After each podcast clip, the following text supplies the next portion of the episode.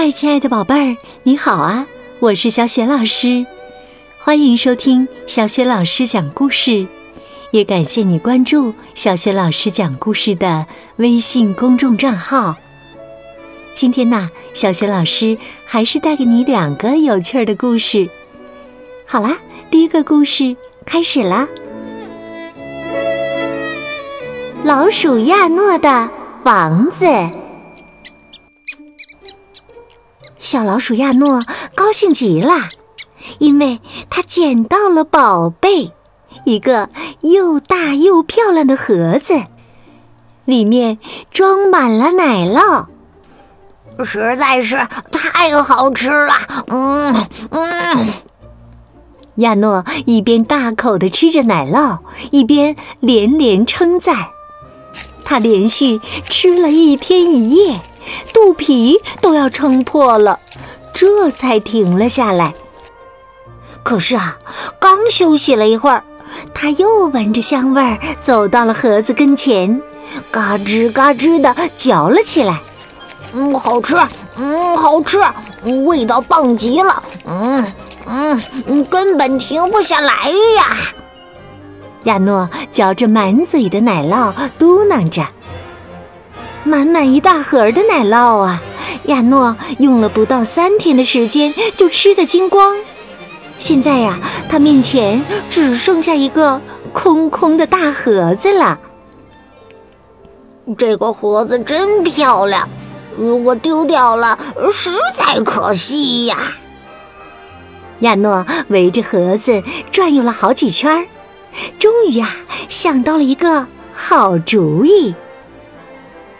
露出尖尖的牙齿，开始一点点地啃那个盒子。他啃啃这儿，啃啃那儿，一点儿也不觉得累。这也难怪，他刚吃了一大盒的奶酪，有的是力气。他先在纸盒上啃出了一个方形的窗户，还给窗户装上了漂亮的窗帘儿。他又啃出了一扇长方形的门。然后给门安上了圆形的把手。宝贝儿，这下你明白了吧？亚诺用盒子造了一个漂亮的房子，其他老鼠见了都忍不住称赞说：“这个房子可真棒啊！”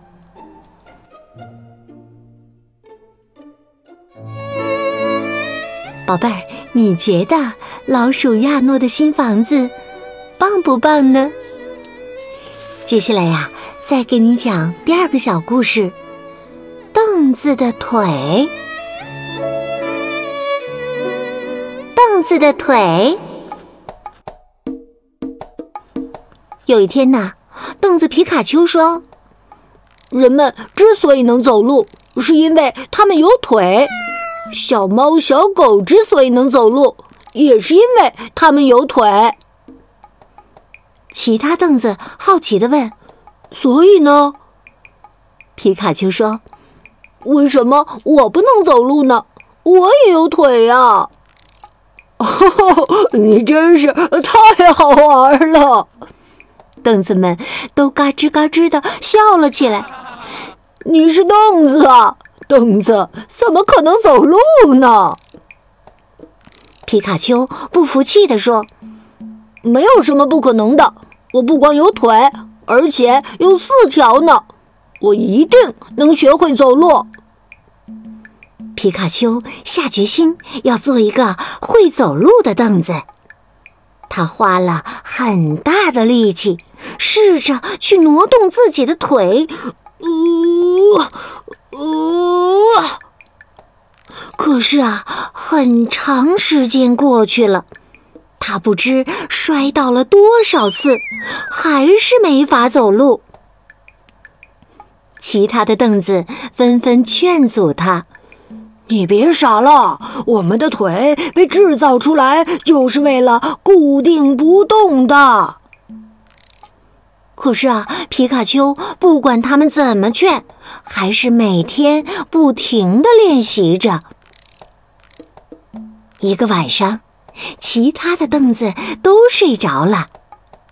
突然，一阵“嘎噔、嘎噔”的声音打破了夜晚的宁静。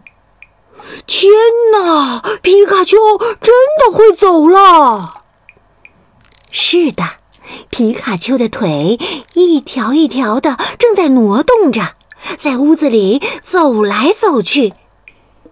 睡着的凳子全都惊醒了，他们瞪大眼睛看着皮卡丘，感觉像做梦一样。伙伴们，我该走了。皮卡丘和凳子们道了别，昂首挺胸地走出了家门。他呀，打算靠自己的四条腿走遍世界呢。